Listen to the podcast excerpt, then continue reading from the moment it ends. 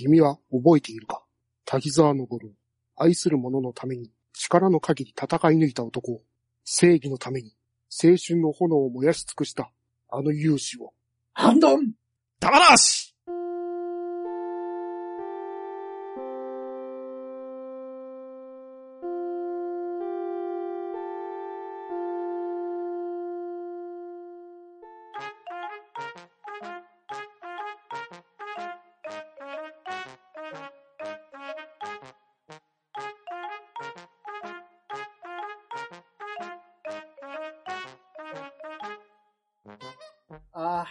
から収録か。楽しみだな。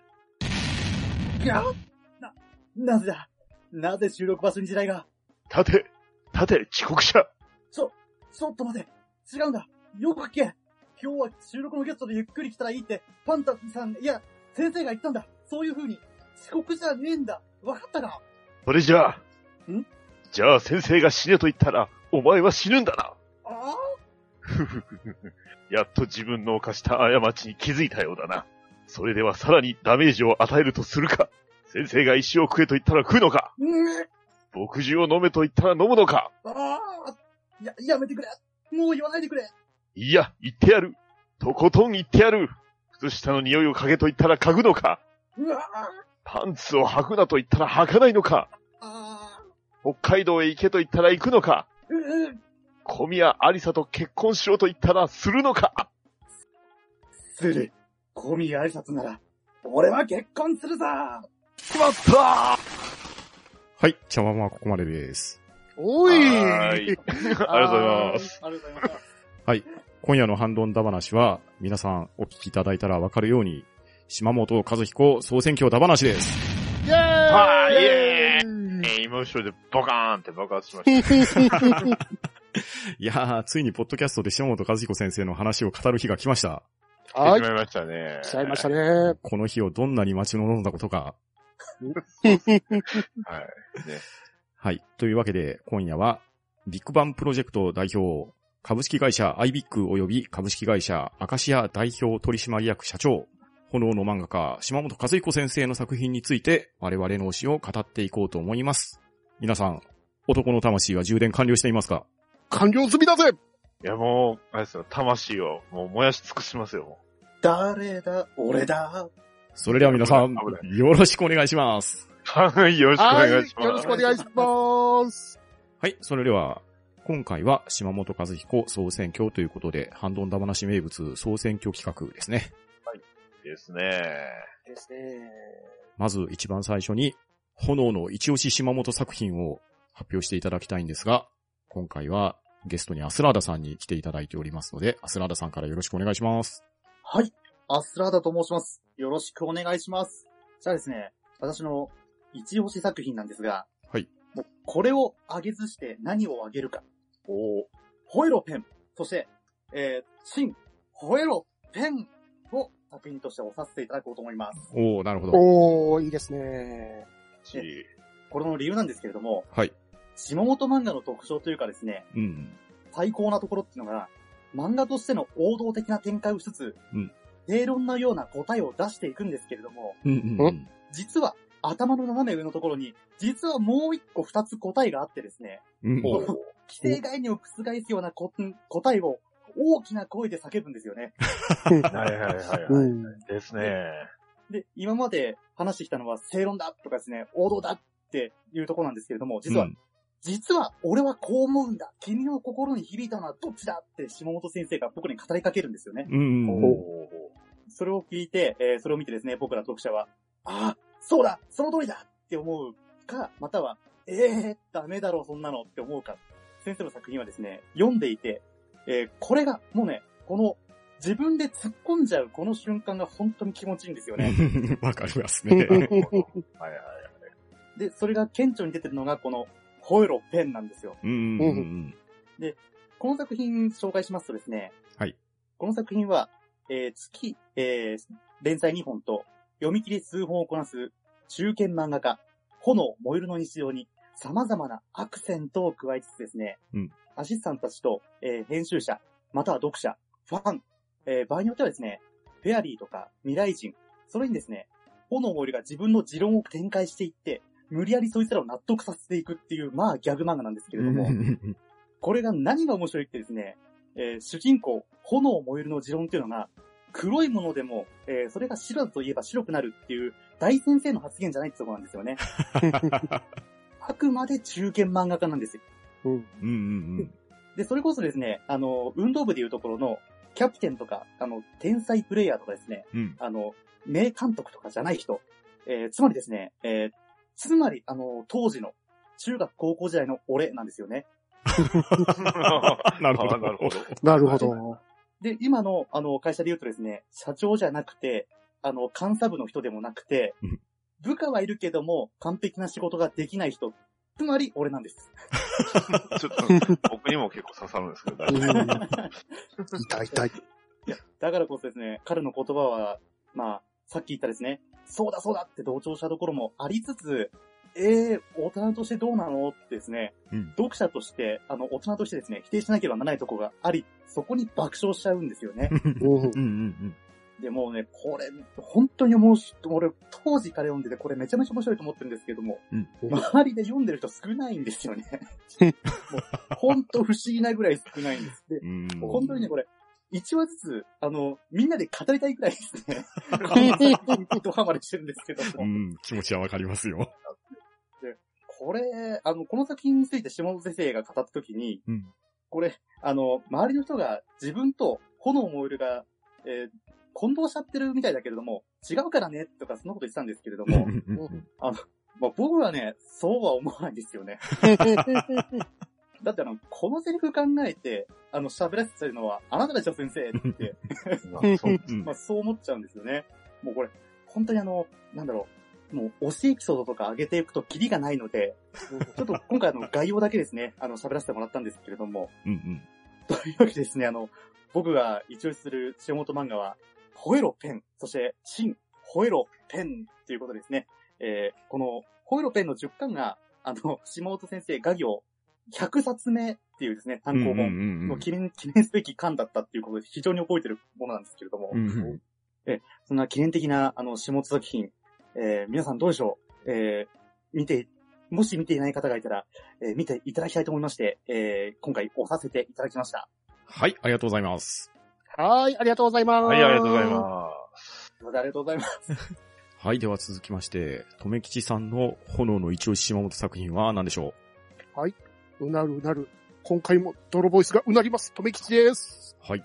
えーっと、私のあの、島本和彦先生との出会いの漫画ですね。おお若干被った。萌えよペンでございます。おー、来ました。お 吠える方じゃなくて燃える方です。うんうん。ー、なるほど。はい。えー、こちらの作品、私が出会ったのは、えー、ちょっと違いますけど、あの、角川書店の雑誌、コンボ RPG の方で連載されてた、えーと、セントプリンセスっていう読者参加型ゲームの、あの、コーナーがあったんですね。うんうんはい。で、そちらの方に、あの、リプレイな、あのー単行本が出てたんですよ。はいはいはい。はい。で、そちらの中で劇中で、あのーまあ、この人、あのーセントプリンセスで書かれているのが、菊池武先生なんですけど、うんうん。その人が、あのーいろんなスケジュールに詰まって、あのー追い込まれた瞬間、出たんですね。あえて寝る。名言が来ま名した。言ですね。うん。はい。これは面白いと思ったんですけど、うん。元を正せば元ネタがあると。うんうん。で、そっから掘り出したんですね。なるほどで、。最初に出会ったのが、燃えろペンだったわけですね。なるほど。はい。で、出てきますね、やっぱり。あえて出る。うん燃えよペンで。で、私はこの燃えよペンを読んで、で、もう、どこになって、炎の転校生、燃える V 忍者マンとどんどんハマっていくわけですね。なるほどなるほど。だからまあ、出会いの作品であるから、燃えよペンを押させていただきます。ありがとうございました。はい、ありがとうございます。はい、ありがとうございます。ありがとうございます。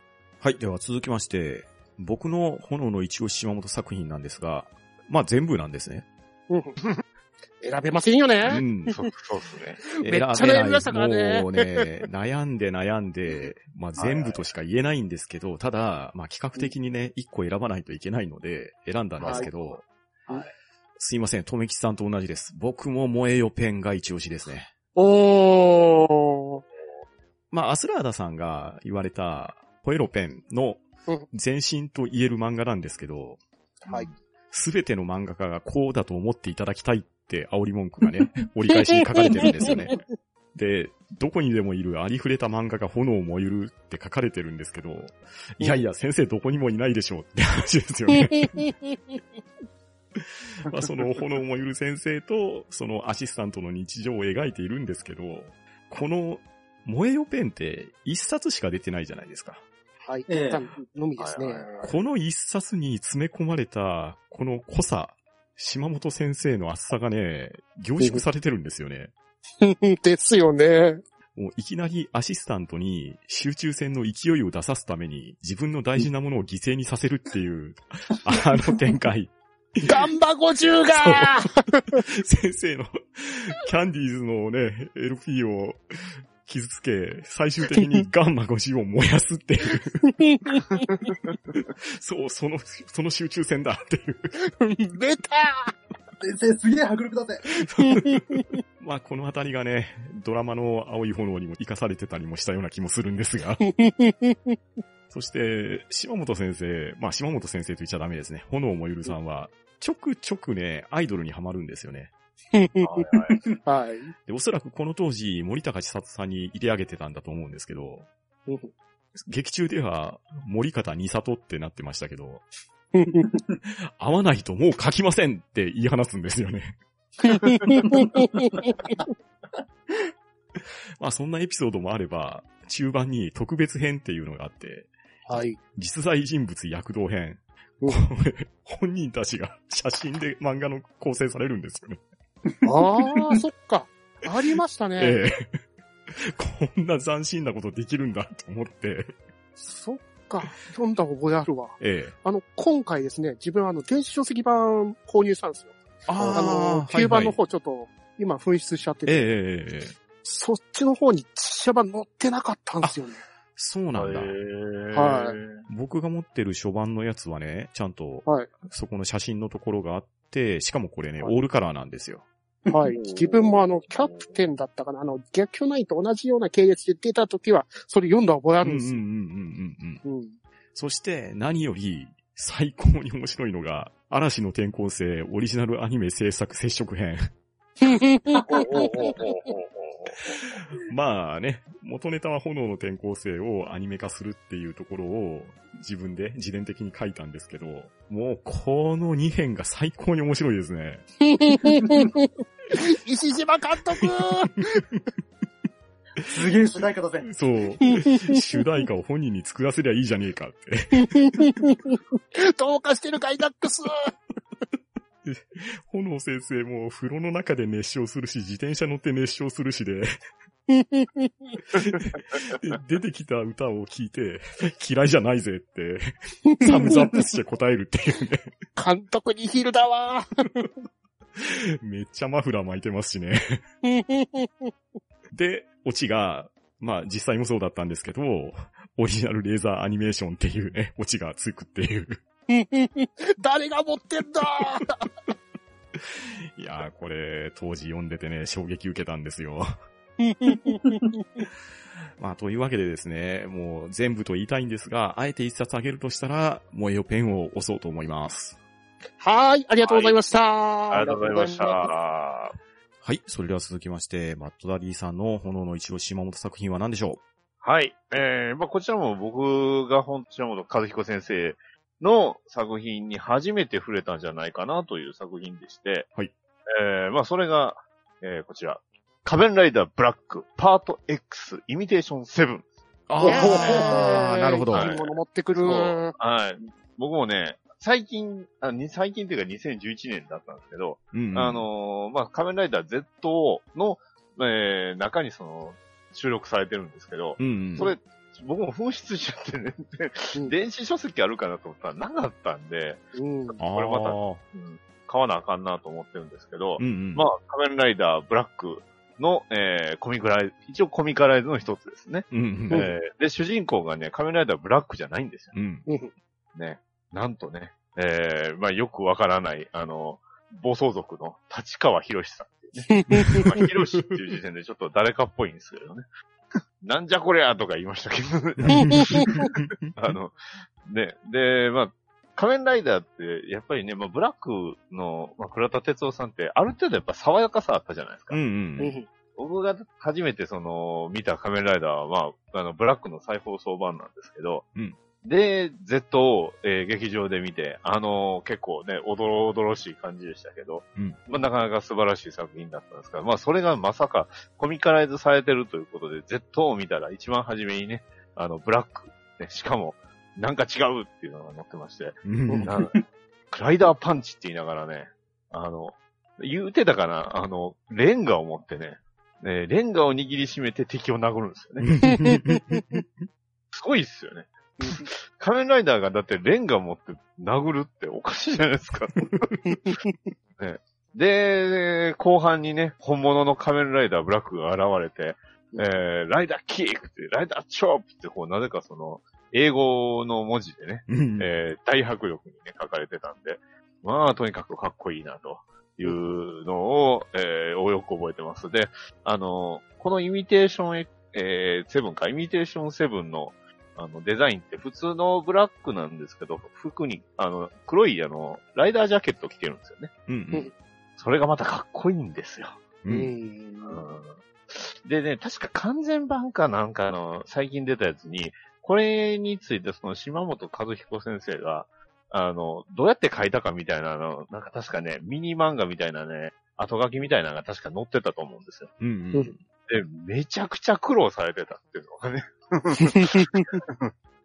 それは仮面ライダー、まあ、ね、この後もう一つあの仮面ライダー ZO っていうね、うん。強烈なやつがあるんですが、ありましたね。まああえて今回、今、今押すのはこの仮面ライダーブラックですね。うん。はい。あのこれはぜひね、ちょっと機会あれば、ちょっともう一回買おうと思ってますんで、うん。これをちょっと探したいと思います。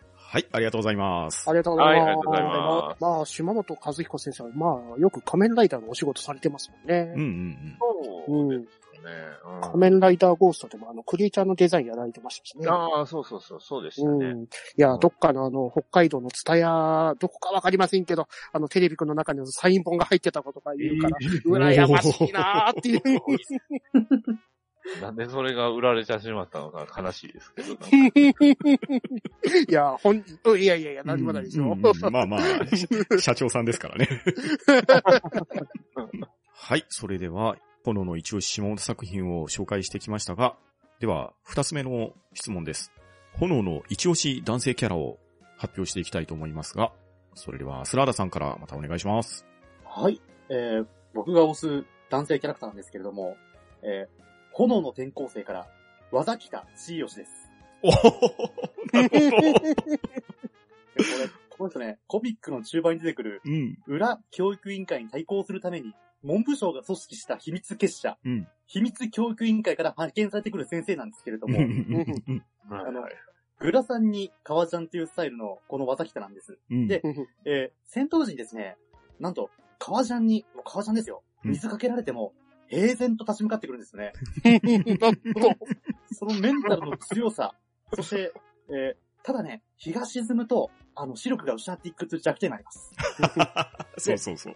さあ、でもちょっとネタバレになっちゃうんですけど、ちょっと見てない人本当に申し訳ありません。あの、この、岩崎千代その正体は、主人公、滝沢、滝沢昇の父、うん滝沢昭一です。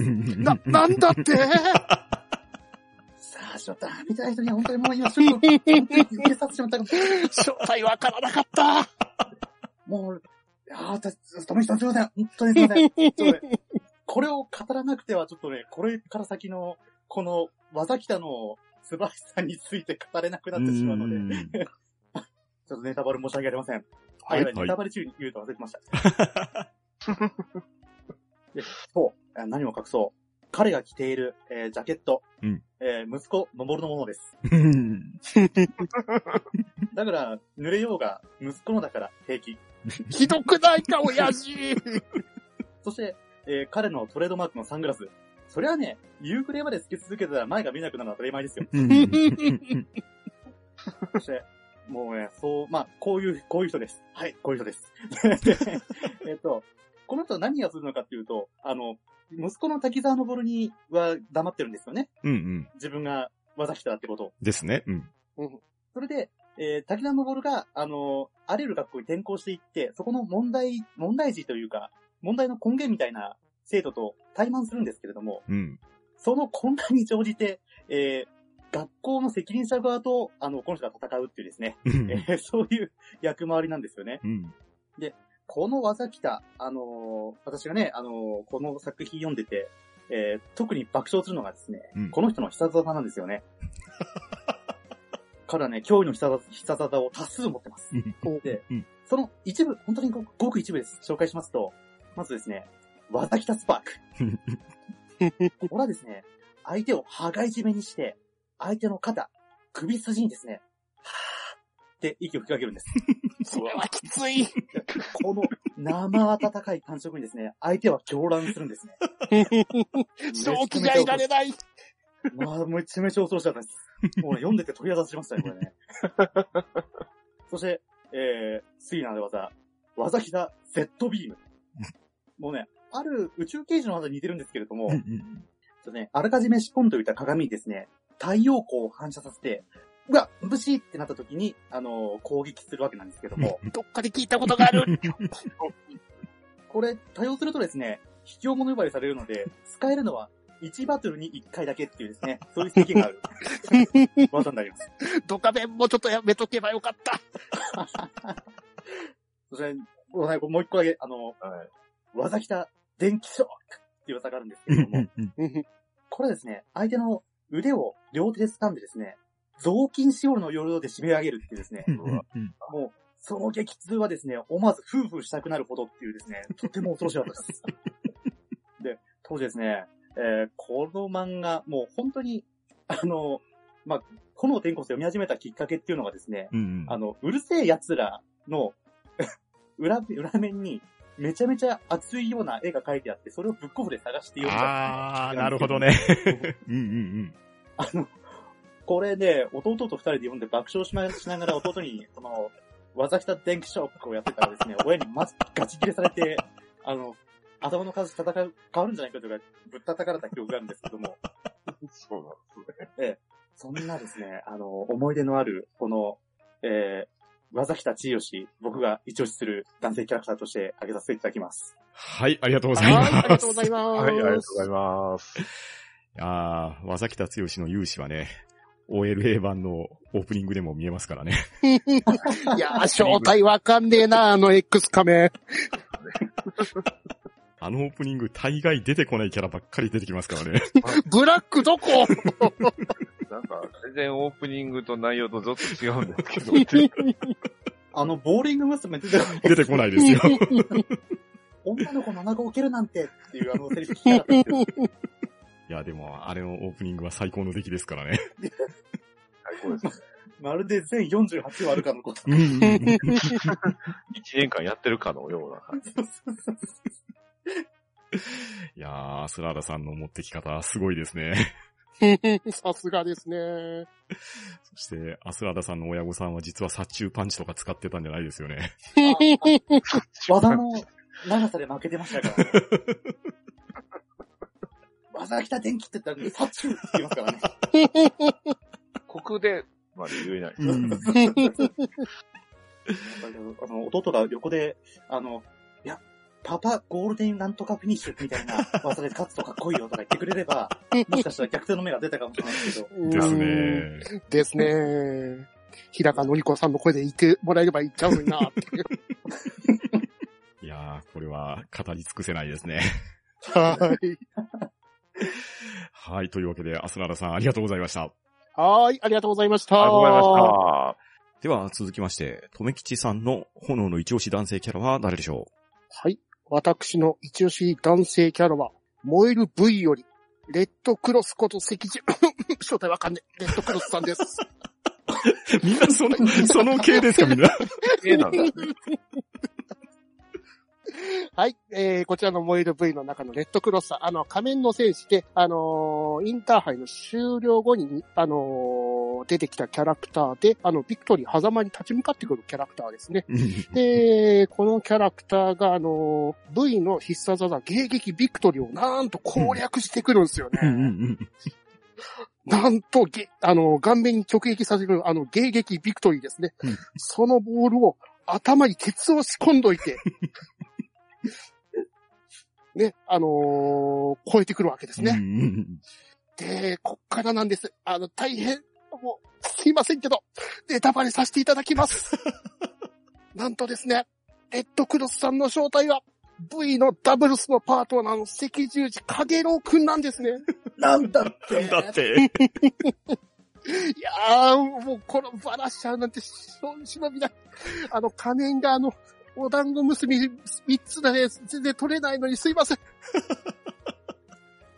まあね、このキャラクターが本当泣かせてくるんですよね。あの、主人公のためにも、親父さんと互角に戦わせるために、あの、敵として戦って、あの、互角に戦えるまで成長させてあげようとする、あの、キャラクターなんですよね。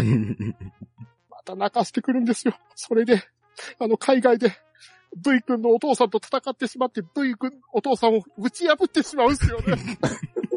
目標とは一体。再起不動にさせてしまうんですよね。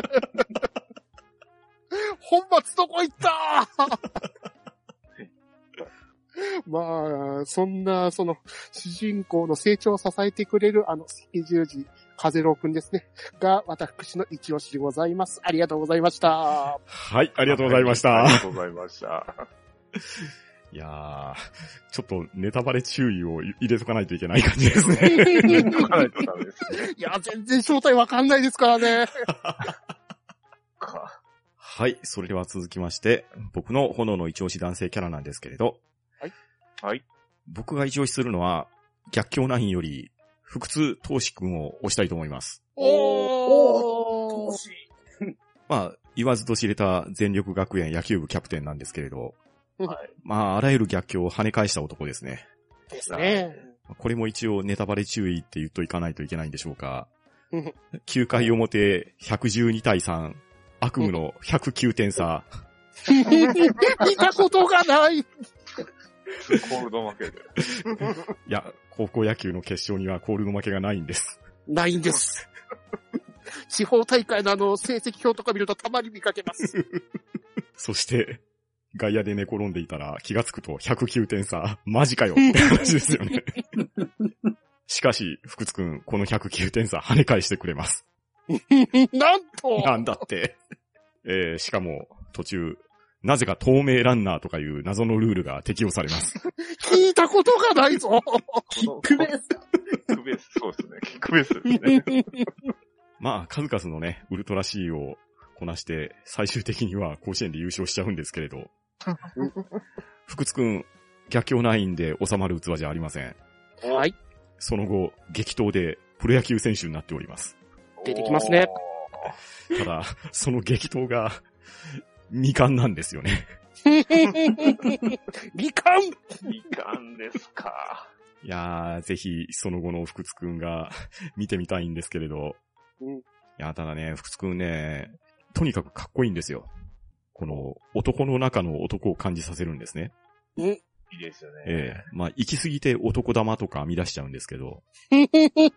魂が入ったボールに目入ってます。そうそうそうそう。地球をバックに投げちゃったりしますからね。いや、でもね、この、まあ、作品として推したいぐらいになるんですけど、逆境ナインはですね、名言の宝庫なんですよね。うん。名言の宝庫なんですけど、この福津くんが途中で言うセリフ、はい。まあ、無茶な練習をさせるっていうシーンがあるんですけどうん、その無茶な練習のしすぎではないでしょうかっていう問いかけに対して、無茶は承知の上って答えてですね。で、そこまで部員にさせる権利がキャプテンにはあるのですかって言われたら、俺が無茶をさせているのではない。強いて言えば三つの条件。男の三つの条件が俺たちに無茶をさせているのさ。そしてその三つの条件を言うんですけど、一つ、男はいざという時にはやらなければならないお。二つ、今がいざという時である。そして三つ、俺は、俺たちは男なんだついですね。熱いじゃないですか。熱い。熱い。男だもんな。男ですからね。まあ言いながらね、結構ね、野球と女子マネージャーをね、悩んで取ったりね、いろいろ 増長しちゃったりするっていうね、人間臭さもあるんですけれど、そういうところもひっくるめて、福津投資くんが一押し男性キャラとして推したいと思います。はーい、ありがとうございます。出ます。最近コラボしたんですね、アプリと、これ。パワプロの、そうですね。男玉投げるの？みたいですね。全力学園とかね、いろいろ高校が 登録されてますよ。すごいな。うん。まあ、福津くん以外もね、なかなか、面々もね、おかしいんですけどね。ワンさんが。長島さんもいますしね。あと、こっそりなんですけれどね、スコアボード見たら、星雲高校とか書いてたり、審判団がね、仮面ライダーの変身元の名前だったりとかね、小ネタが詰まってるんですよね。いやー、ちょっとね、作品的にも推したいですが、まあ今回は福津投資くんを男性キャラとして推したいと思います。はーい、ありがとうございました。はい、ありがとうございました。ございました。はい。では続きまして、バッドダディさんの炎の一押し男性キャラは誰でしょはい。あのーちょっとね、ネタバレになると思うんですけどって言いたかったんですけど、あの、特にそういうキャラじゃなくて、そもそも彼はその島本キャラなのかっていうね、疑問もあるんですがお、まあ、ね、島本アニメに出たということで、もう彼も島本キャラでしょうというね、広い、えー解釈で、えー紹介しますのは、えー杉田店員ですね。はい。これ、ど、どこからなって話なんですが、あの、はいえあの、アニメラキスターですうね。あんの、あのラキスター、ちょくちょく、あの、アニメ店長出るんですよ。出ますね。出てましたねね。しかも、まあね、アニメ店長の声優さんといえば、あの、関智和さん。ね。ですねえー同じ智和ですけど、こっちはあの、杉田智和さんがね、そのまんま本人が、えーアニメに出てきます。しかも、あの、島本和彦先生チックのね、絵でね。で、ですよ、ね。あのーコミケでね、アニメイトのブースで接客をしていたんですが、えー、まあ接客をしていたあの、白石実の声のね、彼に、えー、まあ、もう限定品はないよってね、馬鹿にするんですよ。ね。えー限定品欲しかったら、えーちゃんと朝から並び、並びなよって言うんですが、そこでね、アニメ店長が全力でぶん殴るんですよ。で、ちゃんとあの、あの、炎の転校生のね、あの、パンチ食らった時みたいに、ちゃんとこうコーナーポストみたいに橋に、柱にこうバーンって、当たって、ちゃんと崩れ落ちるんです。レフリーで、ね、えー熱い言葉とともにね、えー店員だったら、ね、えーちゃんと接客しろと、ね、怒られて、じゃあ、えー何かないのかってね、完全にアムロの声でやってましたけど、えー出てきた、えー紹介した商品が、あの、キョンのプロマイド。ねえー ちなみにアニメ店長がおすすめしたのは、あの、フルメタルパニックの相良宗介のプロマイドってこと。なんでだろうな。あの、じゃないです。あの、売れ残った、3年ぐらい売れ残ってるんで、やめてあげて 大佐殿は、あの、即日完売やったみたいですね。やめてあげてで、やってたら、あのなんと次は、あの、高橋社長がね、出てきて、えー、さらにこう、殴られるっていうね。はいそんな熱い、ね。えー本当にあの、アニメ、うん、ラキスタにおけるアニメ店長のネタはかなり熱かったんで。熱かったですね。ね、作画もそう、気合入ってましたよね。そうですね。完全にあの、島本アニメになってたうんで。ん。ラキスター、無駄なところが熱かったっすからね。なんか、なんか声優がみんなケロロ軍曹になってたりとかしてましたけど。イニシャル D になってたりしましたしね。そうそうそうそう。まあ、その辺もね、踏まえて、ぜひね、えー、アニメ12話だったかな。えー、12話と、あと16話ぐらいにも出てきたんで、えー、この彼をね、杉田店員を押したいと思います。はい、ありがとうございます。はい、ありがとうございました。ははい、ありがとうございました。ありがとうございました。い、それでは、この調子で3巡目に行きますが、はい。次は、はい炎の一押し女性キャラを聞いていきたいと思いますので、アスララさんお願いします。はい、えー、私の、えー、推し女性キャラですが、ホエロペンから仮面編集、星くれないです。おー、いいのが来ましたね。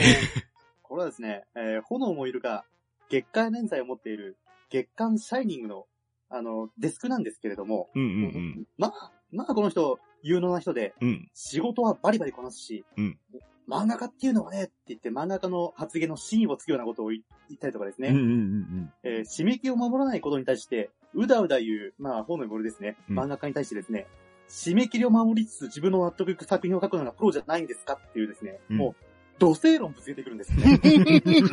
まさに正論そんなキャラクターなんですけれども、あの、土偶っていうかですね、うん。うん。マジンガー Z の戦闘員みたいな鉄仮面被ってうるんですよね。そうなんですよね。で、その理由は何か初めて彼女を目の当たりにした炎燃えるとアシスタントは考えるんですよ。うん。漫画家を威圧る、威圧感を与えるためにこの仮面つけてるのか？この仮面を被っていれば能力値が上がるのか？えーその下は実は直接脳とかで実は外せない理由があるのか？とかですね、うん。いろいろ考えるんですけども、で、モノローグでですね、本人はただ単にかっこいいと思っているっていう、一文が出るんですよね。うんうんもう、この一文出るだけで、あ、この人まともな人じゃないんだって読者は理解するんですよね。ど、どっちかっていうとあの、ウルトラマンっぽいんですよね。うん。一番でも似てるんが、あの、最近出たあの、ウルトラマンジードっぽいよなと思って。あ、ジード、あいつの顔見たことあると思ったら、そうだ、これだ。平ボス お母さんなのかな？ベリアルいいの見つけてきたな まあ、ごめんなさい。まあ、で、まあ、ちょっとね、そんなね、ウルトラマンジードみたいな頭してるもんでですね、うんうん。この人が何をやっても驚かないぞっていう、そういう気持ちで、うんまあ、初登場回ですね、読んでいくんですけれども、うん。この人、まあ、初登場、もう、初登場でですよ、うん。あの、自分の雑誌の原稿を先に炎が取り掛かないからって言って、先に、えー、炎の原、えー、なんですかね、あの、制作現場で待っていた編集者の、編他社、他社ですね、他社の編集者と大乱闘を起こしてですね、うんうん仕事場しっちゃかめっちゃかにして、えー床には KO された編集者が寝っ転がってるってですね、しかもその上で、炎のが脱走したっていう最悪の状況を生み出しちゃうん、生み出しちゃうんですよね。もうとにかくね、そんなところから見て、この人の、えー失敗っていうのが、あの、この人自身が精神的に打ちのめされるっていうのが多いんですようん。うんうね。んまあ、た初登場から、もうちょっと後なんですけれども、うん。うん。あの、炎燃えるが、えー現場、うんあなんかね、あの取材旅行に出かけるっていうことで、うん。仕事を全部終わらせて、えー旅行にかけるんですけれども、うん予定表を削っていったら、一本だけ線が入ってるってのがあってですね、うん。どうやらこれ忘れてるんじゃないかっていうことで、うんうん。えー、なんと、アシスタントのみ、残ってるアシスタントのみで、うんあの、月刊シャイニングの新作会をかけて、旅館に泊まらせるっていうのがあるんですけども、で、そこでですね、あの、ようやく、まあ、奇跡的にですね、本当に奇跡的に、あの、アシスタント全員、同じネームを出してくるんですよね。これは、炎先生がみんなに力を貸してくれたに違いないって感動しながら、みんなで作画作業に入るんですけれども、うんあの、みんな、あの、そのみんなが書き上げた作品を編集デスクに持ってった瞬間に、あの、炎丸の本物の原稿が届くんですよね。うんうんこの原稿、同じ原稿が2個ある。何が起こったかっていうと、実はもう、アシスタント全員その仕事やってるんですよ。うんうん。でも、あの、しん、あの、一気に仕事を終わらせた関係で、寝不足で、みんな頭の中で何の仕事をしたか覚えてなかった。うんうんで、それを旅館で一泊したことによって、みんなの頭脳が一直線に繋がって、書いたことある原稿をそのまま書いてきたっていうだけだったんですよ。で、それを見て、えー、炎のスタッフたちは、実際にそれが本になった時に、ああ、ちょっと不安だったけれども、ちゃんと先生のになってる。俺めちゃめちゃ絵上手くないっていう感じで。で、真実を知ってるのは星くれないなんですよ。うんなぜなら、彼の原稿は捨てて、炎先生の方のしたから、それは上手いわけなんです。うん。ひどくないかい？で、さすがにその現場を目の当たりにして、よし、焼肉食べ行くわよって言って、みんなを連れ出すんですけれども、もうそんぐらいですね、もう彼女のエピソード、ほん、もうご本人が、あの、打ちのめされるっていうエピソードが多くてですね、うんうん。この人の話見てると、どんどんどんどんこの仮面可愛くなってくるんですよ。でそんな魅力的な、あの、仮面編集なんですけれども、うん。実はですね、うんうんあの、登場した時から、うん実はこれモデルがいるんじゃないかっていう噂。されてまして、で、その噂っていうのがですね、あの、サンデージェネックスっていう雑誌のデスクに、うんまあ、キャラの強そうな、まあ、女性編集者がいたらしいんうん。ですけれども、うん例炎、あの、炎先生じゃないわ。あ、下本先生は、あの、その人をモデルにしたわけでは決してなかったらしいんですけれども、はいはい。あの、星来るなにはですね、必殺技の膝切りがあるんですよね。あの、その蹴りでも、まあ、炎も何回もぶっ飛ばされてるんですけれども、どうやらですね、その、ジェニックスの女性編集者さんも、どこかで膝蹴りを披露したことがあるらしくてですね、うんうん。その話を聞いて下本先生、ああ、しまったって思ったらしいんですよね。うん。そしたら案の定その女性デスクが電話かかってきて、先生、これ違うって言ってたのに私じゃないですか、これ。で、先生、あの、さすがにあの、自分は全然参考にしなかったにもかかわらず、あの、裏取りだけどんどんされていってですね、うんうん裏付けだけが固められていって、結局下本先生すいませんでした。頭を頭を深ぼって下げたっていうエピソードがあるんですけれども、この女性編集者さんですね、うん。何を勘違いしたかですね、うん。あの、サンデー GX のうん。ある号で、うんうん。サンタコスチュームの星クレアクレアの仮面を被ってですねうん、グラビアデビューしてます。うんうん。でですね、このちょっと可愛らしいですね、エピソードを踏まえても僕の一押しキャラクターとしてですね、この仮面編集、星くれないを上げさせていこう、いただこうと思います。はい。はいありがとうございます。はい、ありがとうございます。最近もちょこっと出てきましたよね。うんあ、そうですね。あのーね、あの、書いてくださいって言われて、時間があったらやりますよみたいなそうそう感じの返しそうそう方したんです。。うんうん。そしたら、あのー、事後を読み切り、みたいな感じで書かれたっていう。うんうんやるなーっていう。いやーさすがですね。やりますようね。ん。はい。それでは、続きましては、とめきちさんの炎の一押し女性キャラは誰でしょはい。私の一押し女性キャラは、えー、仮面ボクサーより。おはい。えー、ブロンドボクサーではなく、おクミコちゃんでございます。お なるほど。はいえー、性は出てこないんで、あの、ただのクミコちゃんですね。うんうんうん。で、このクミコちゃんは、あの、主人公の、あのー、拳三四郎くんですね。のボクシング部のマネージャーでございますねう。んうん。はいはい。はい。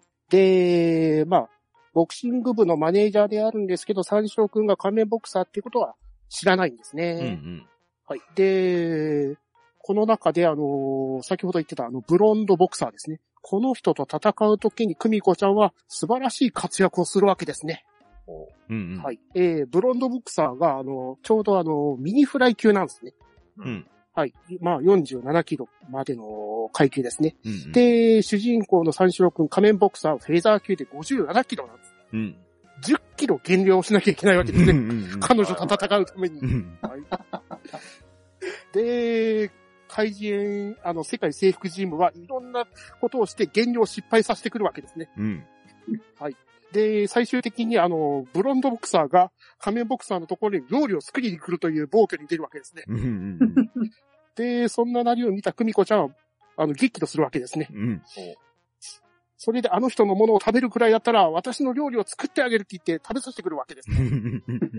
それによって、あの、久美子ちゃんの作った果てしなくまずい、救いようもなくまずい食事に、三四郎は一筋の巧妙を見出したわけですね。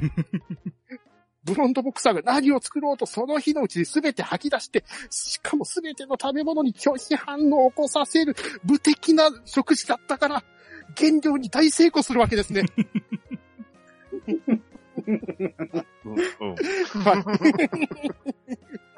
まあ、それによって、あの、ブロンドボクサーとの戦いができるようになって、一緒に、あの、ブロンドボクサーと対戦するわけですね。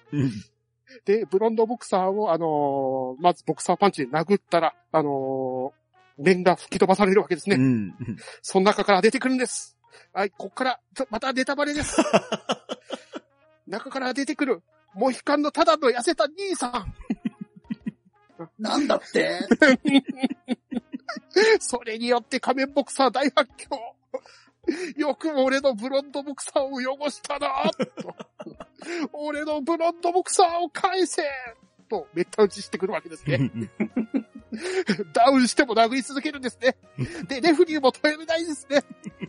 レフリーも腹に据えかねてたんですね。で、アナウンサーさんも、しかしこれは当然の報いだと叫ぶわけです。仕方ない。そんなわけで、クミコちゃんを押したいと思います。ありがとうございました。ありがとうございました。た。いや、これ完全に読んでない人置いてけぼりの回になりますけど。ぜひ仮面ボクサー読んでいただきたい。ですね。全一巻なんで読みやすい。うん。めっちゃ面白いですけどね。内容濃いですよ。面白いですよ。命削って打つパンチがすごいですからね。30年パンチはい、ありがとうございました。はい、ありがとうございました。はい、ありがとうございました。はい、では続きまして、僕の炎の一押し女性キャラは、ホエロペンから炎もゆを押したいと思います。おー。これはですね、炎先生の偽物として登場するんですよね。うんで、まあ敵キャラ扱いだったはずなんですけど、実は本物の炎先生の熱烈なファンであったために、まあその後、非常勤のアシスタントになるっていう、なんと言いましょうか、敵キャラで出てきたら気がついたら見て方になっていたキャラですね。で、女性なんですけど、炎先生のトレードマークのような、あのヘッドギアを被るはいはいはいはい。そして、自らもね、連載持つぐらい漫画も描けるうん。あの、見ているうちにですね、女性の炎もゆる、そういう扱いだったんですけど、どんどんね、あのヘッドギアがね、似合ってきて可愛くなってくるんですようん。これがですね、あの、一押しの理由なんですけれどね。ただ、もゆさんにも信念があって、炎先生と同じタッチで描けるんで、こう、アシスタントとしてとっても重宝されるんですけど、人物に関しては、もう、炎先生自ら書いてくださいという強い信念でね、もう自分は背景とかモブに徹しますよっていう、そういうね、なんと言いましょうか、奥ゆかしさもあるというところで。で、まあ、口癖でね、所詮 俺は偽炎もゆるだとか言うんですけれど、いや、それがまたね、いいチャーミングポイントじゃなかろうかと思いまして、上司女性キャラは炎もゆを押していきたいと思います。はーい、ありがとうございます。はい、ありがとうございます。いや、モユはね、好きなエピソードあってですね、うんうん。おあの、友達の結婚式に行った時にう、んうん。友達の、あの、出会いから結婚までの流れの、まあ、漫画多分小冊子だと思うんですけど、うんうんうんあれを書いて、えーみんなに配っ、配るのがあったんですけはい、ども、はい、はい。みんな読んでて、あ、こんなことあったね、こんなことあったねって言って話すんですけれども、うんうんうんで、一人気づくんですよね。うんちょっと待って、これ、いつ書いたのって。この漫画のタッチ、あなたが、まあ、今の漫画が、今の漫画じゃない。って、手うん。抜きをしたわけでもない。うん。5年前ぐらいに本気で描いた絵にそっくりだって言うんですよね。うん。よく気づいたねって言うんですよね。そこうん。で、うん。漫画家っていうのは、キャラクターだけがしっかりしていれば、話なんて分かっちゃうのよって言い始めるんですよ。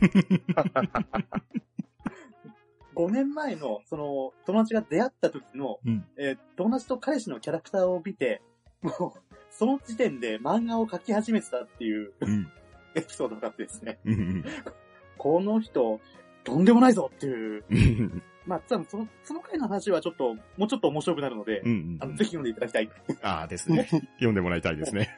ねうんもう、今のエピソードはあの、話の冒頭も冒頭の話なんで、うんうんうんうん。この回はちょっと読んでもらいたいですね。はい。じゃあ、ぜひ読んでいただくようによろしくお願いします。すいません、ちょっと口挟みました。すいません。はい。それでは、バッドダディさんのい炎の一押し女性キャラは誰でしょはい。あのーまあ、私、ちょうど何年前だったかな。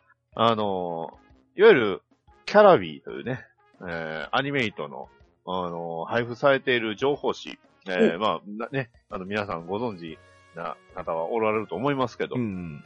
あれに漫画載ってるんですよ。うん。はいはいはい。アニメ店長とはいね。。載ってますね。またアニメ店長からなんですが、はい。あの、ちょうどね、僕があの、キャラビーで、このアニメ店長を読んでた時期に、うん。まあ、それがちょうどエピソードで、まあ、だいたい90話ぐらいだったんですよね。えー原作、あの、単行本で言うと、まあもうだいぶ前に出てるんで、あの、5巻ぐらいなんですけどね。うん。えーまあそこにね、女性議員が出てくるんですよ。うんうんうんうんうんうん。ラリホー議員ですね。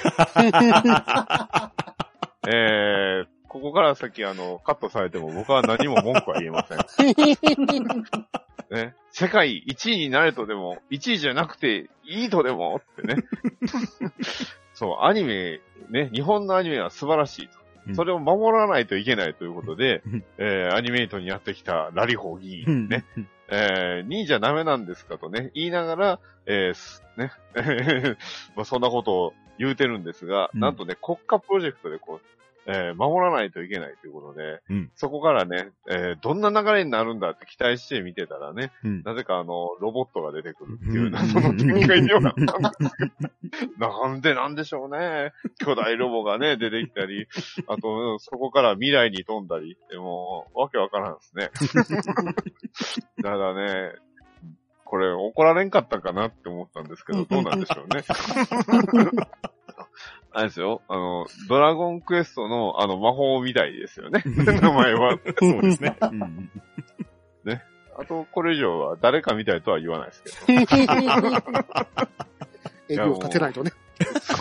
ずっと襟立っててます。これ、本当に良かったかなって思う。大体ね、あの、この人のこと知りたかったら、あの、原作5巻と6巻。この話するためにね、ちょっと本当は買いたかったんですけど、Kindle でなかったんで。グレーゾーンって感じですそうからね。なんですよ。本当はね、もう電子でも5、6、まあ、この未来編とかね、えー欲しかったんですが、まあ、あの、はい。あの、これは絶対にアニメ化しないだろうなと思いながら、見てましたけど、はい。あの、ぜひね、えーアニメ店長5巻、6巻とね、えーラリホー議員のね、活躍をちょっと見ていただきたいなと思って、今回紹介させていただきました。はい、ありがとうございます。はい、ありがとうございます。あんまり、あの、ほ深掘りすると、あの、なんか、えー、ね、いらんこと言いそうなんで やめときます。銀玉にもどっか出てた気がするな。はい。あっちはなんか正式に文句言われてたような気がします。じゃあどうだったのかな？はい。それでは続きましてですが、島本先生の作品にはですね、数多くの名言が登場するんですけれど、はい4つ目のお題としては、俺の炎の言霊を紹介していただきたいと思います。それでは、アスラーダさんからお願いします。はい。えー、俺の炎の言霊なんですけれども、すいません。えっとですね、漫画作品、まあ、下本先生自体が作品として捉えてですね、うん下本先生が、あの、実際に語ったと言われているセリフがですね、ちょっと二つありまして、おちょっと私の心に刺さったものがありますので、はい。ちょっと紹介させてください。はい。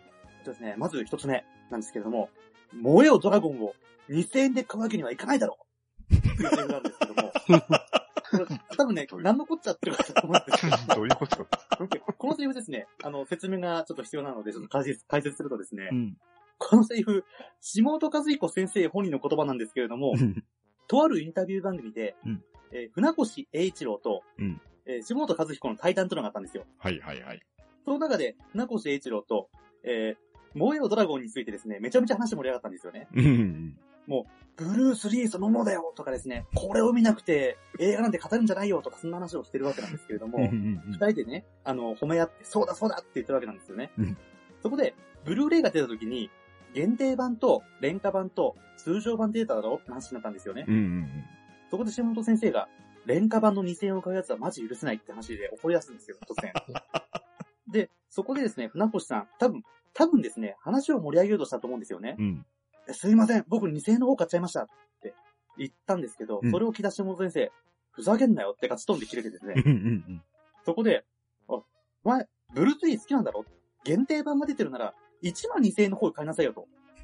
LD でも、ビビデオも、DVD を持っていても、内容がたとえ同じでも、俺が、燃えよドラゴンを2000円で買うわけにはいかないだろうっていう心意気を持てって言うんですよね。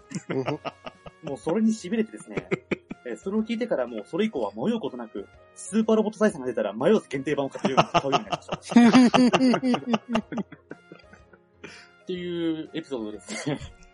もう一個ですね、はいあの心に刺さったのがですね、はい。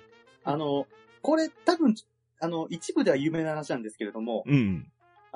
お前の仕事は何だ漫画編集者だろっていうセリフがあるんですけれども、これ決してあの、もよペンとほよペンで言ったわけではなくてですね、これですね、あの、なんと、筋肉マン2世がなんで連載が始まったのかっていうエピソードにななるんですけれども、あ。の、ゆでたまご先生は、あの、まあ、俺はゆでたまご先生があまり好きじゃないって話をずっとしたんですよね、下本先生。で、なぜなら、自分がジャンプやサンデーに持ち込みをしたときに、必ず、パロディはダメだって言って、既存の人気キャラクターを出しちゃダメ。あの、で、同じ、既存の人気キャラクターの税法を吐かしちゃダメ。そういうこと言われてうん、突っ返されてたと。うんでも、この筋肉マンを見たときに、俺がダメって俺と、こと全部やってんのに、なんでこいつ人気出てんだって言って。しかも、えースペシウム光線もポーズ違うし、ウルトラマンに愛が感じられない。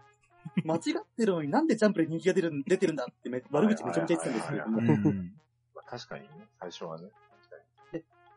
これ、そんなことを言ってたわけなんですけどね、実はこれ、筋肉マン復活の立役者が、あの、下本先生だったっていうエピソードに繋がっていくんですよね。うんこれ1996年、7年当時なんですけれども、はいはい。今や説明不要の少年エースなんですけれども、うん。超有名な女性編集者がいまして、うん。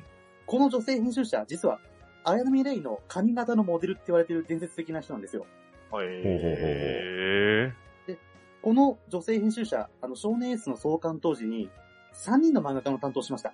それが、えー、貞本義行、うんゆで卵、うんそしてなぜか下本先生だったんですよね。うんで、当時のゆで卵先生の状況っていうのが、えー少年ジャンプでは、えー当時ですね、えー当時の編集長が、実は、筋肉マン人気絶頂期、絶えー絶頂期からの、アンチ筋肉マン的な人だったんですよね。うん。下ネタは嫌い、えーパロディ大嫌い。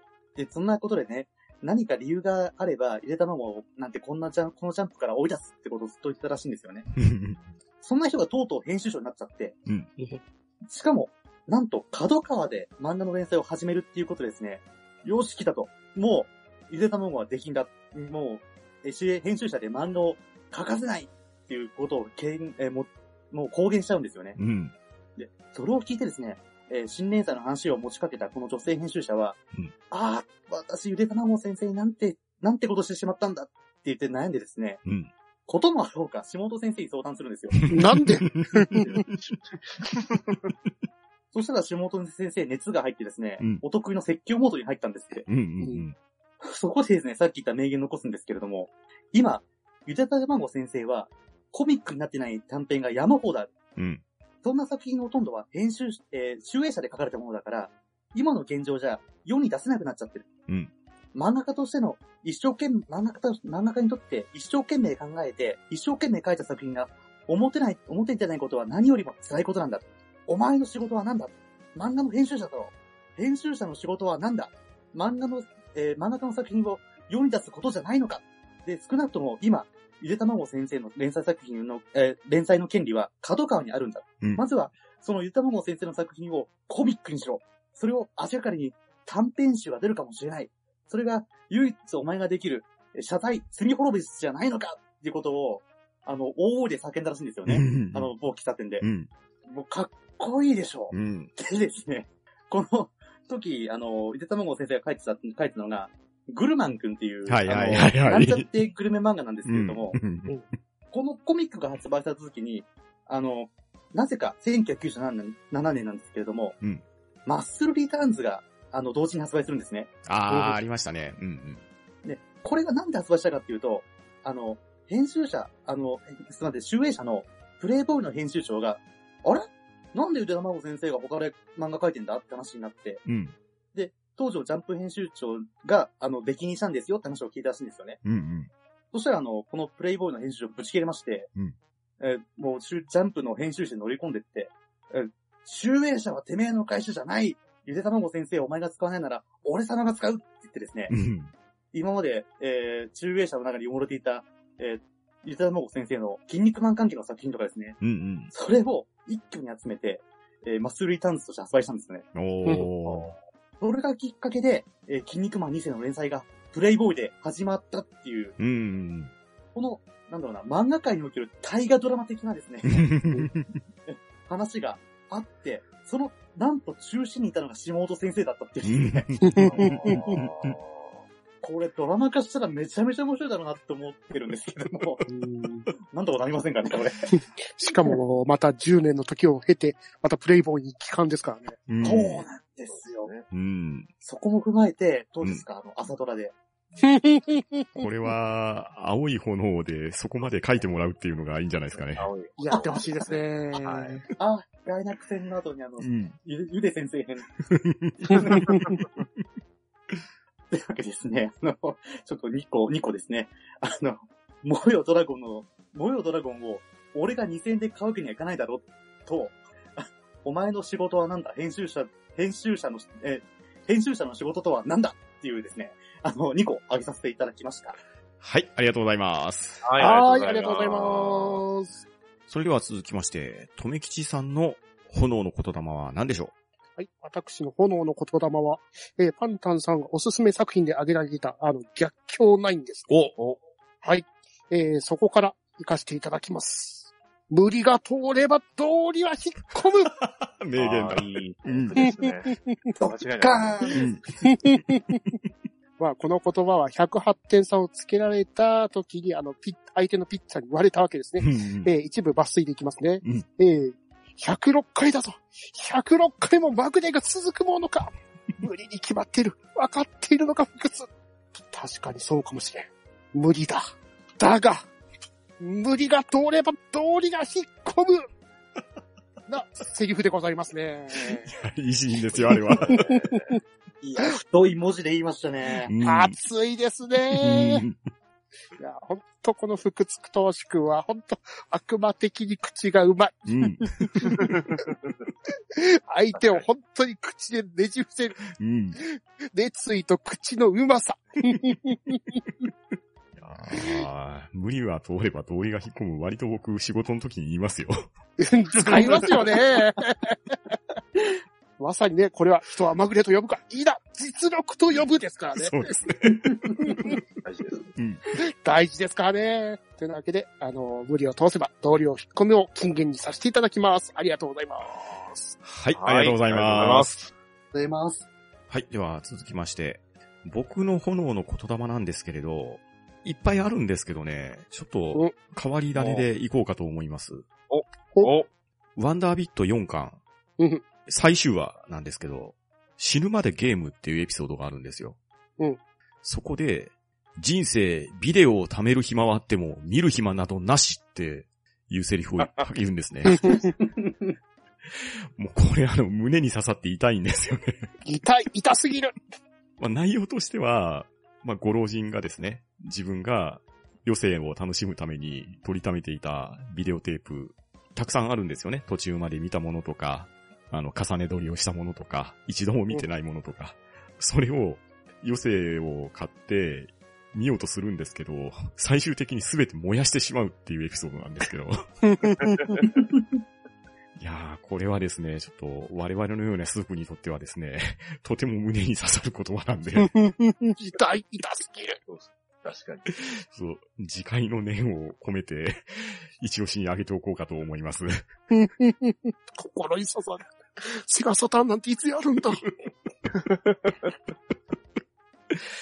まあ、ただね、一応、それはそれ、これはこれっていうところも添えて、締めておこうかなとも思います。榊原号 はい。私もじゃあ以上2点ということですね。はーい、ありがとうございまありがす。とうございます。それでは、バットナリーさんの炎の言霊は何でしょう？はい。僕ももう超変化球で行きました。ね。これあの、月産って皆さんご存知ですか？はいはいはい。えー少年、えー月刊少年サンデーですね。はい。えーこちら、えー月刊少年サンデー月産2014年9月号の表紙。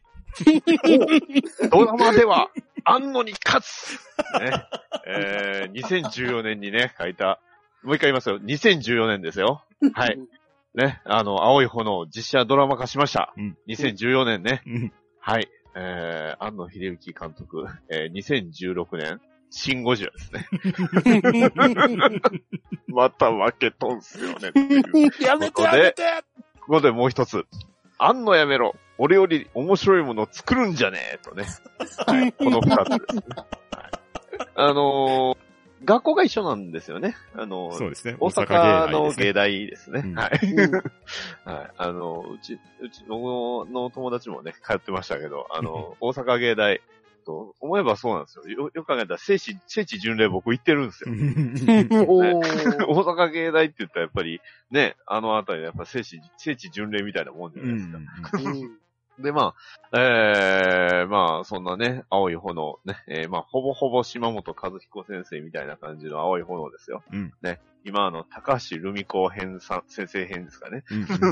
なかなか強烈なもんやってるんですけど、うん。あのーまあ、彼がね、ドラマで、えーヒットしましたけど、うんえー、まあ、かん、ね、まあ、その友達というか、元ね、えー 同じ学校の安野秀幸監督はね、シンゴジラを見てね、えーこうつぶやきました。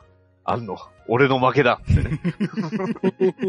ね、あのーはい。えーいろんな人からはね、えーまあ、負けた負けたって、負けっぱなしですねとか言われてるんですが、えーなんとその、えーツイート、一連のツイートの後に、ね、あのー応援上映というものが、そうそうそう。えー始まってしまい、あ、まあ、はじ、あのー始まりまして、うん。まあ、そこにね、えー島本和彦先生と、うん。あと、まあ、僕の知ってる中でのゲームライターの、あの、フォーゲーマーのあの、マフィアカジタっていうね、うんあのうん、ビジュアルはすごいです感じですけど、まあ実は我々より年下の彼が、あのまあ出てきて、えー、実際に出、てましたしね。うん。そうですね。マフィアカジタはシンゴジラに出てきたうんん。で、で、実際あの、シンゴジラの DVD に、えー、の、あの、ディスクにボーナストラックとして入ってるんですよね。このね。えー、うん。レポ、レポート、ゴジラ、あシンゴジラの発生可能上映レポっていうのが、うんうん。うん。えー、まあやってまして、ね、えーそこでね、和彦先生は、あの、俺たちがゴジラを倒した感あったってね、うん。えー、言ってたんですけど、なんとね、そこに、あの、庵野監督が登場するっていうサプライそうそう。俺はお前の作ったもので感動せん。でもありがとうってね、えー言うてこう握手して、うん最終的にはね、みんなゴジラポーズする中、一人だけ監督だけがあの、ウルトラマンのポーズしてるんですけど、うんそう、そこがね、あの、同人誌の漫画で、うんえー、和彦先生の漫画で語られてま語した、ね。られてましたね。うんそう。あの、なんか、やっぱりその、庵野監督は自分はゴジラごっこはやったことないし、うんえーゴジラになりたいと思ったことがないと。うんね。だから中途半端なポーズをするわけがないんだって言うから、和彦先生が、じゃあ君はウルトラマンでいいよってうん言うたら、あの、思った通りいいポーズをするっていう。うんまあ、なんていうんですかね。やっぱりこの二人の友情っていうのはなかなか来るもんがあるなと。うん。ねきますね。きますね。やっぱりこのね、えー、まあそれぞれいろんな道は違えどもっていう感じではありますけど。うん。まあでもね、あのー表紙見た時はびっくりしましたよ。ね。えー、ドラマでは安野に勝つ。うん。ね。言って、まさか2年後に実写でもみたいな 感じになったのは、ああ、これはなかなかすごいよなって、それは ショックだよなっていう。いや、でも、とはいえ、青い炎のドラマもなかなかの終作だと思いますけどね。いやいや、そうなんですよ。そうなんですだから、最終回ボロ泣きしちゃいましたからね。うんぜひね、本当に、いや、でも確かに出た、ドラマ出た時は買ったと思っうん。たしね、うん。ああ、やっぱり面白いもん書くなと思ったんですけど、うん。シンゴジラには勝てんかった。いや、か、勝ってますよ。いやある意味においてはあ、れ安健さんの安野さんは勝ってるんじゃないですか。勝ってますよ。大根フィルムをあんなに再現したんですから、うん確かに。安野さんよりも先にウルトラマンやってるんですから。ですよドラマやってますからね。そしてお約束の島本先生ご本人も出てますから。買うの？買わないの？いやー、だから、まあ、この、これはいいセリフだなと思いました、本当に。こうやってね、あの、言える間側っていうのはいい間側ではないのでしょうか。ね。ということで、こういう、えー、二つね。えー、ドラマでは安野に勝つとね、安野やめろ、俺より面白いもん作るんじゃねえのをあげさせていただきました。あ りはい。はいありがとうございま。がとうございます。あの、ゲストといえば、あの、うん第60回の小学館漫画賞のやつもありましたよね。ありましたねはいあの、2パターンあるやつ。うんうんうん。まあ、実際に受賞したんですけど、あの、落選したバージョンもあったんですよね。うんうんうん。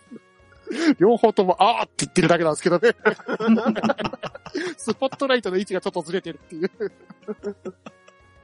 はい。それでは今回は島本和彦総選挙ということで、島本先生の作品について熱い思いをぶつけてきました。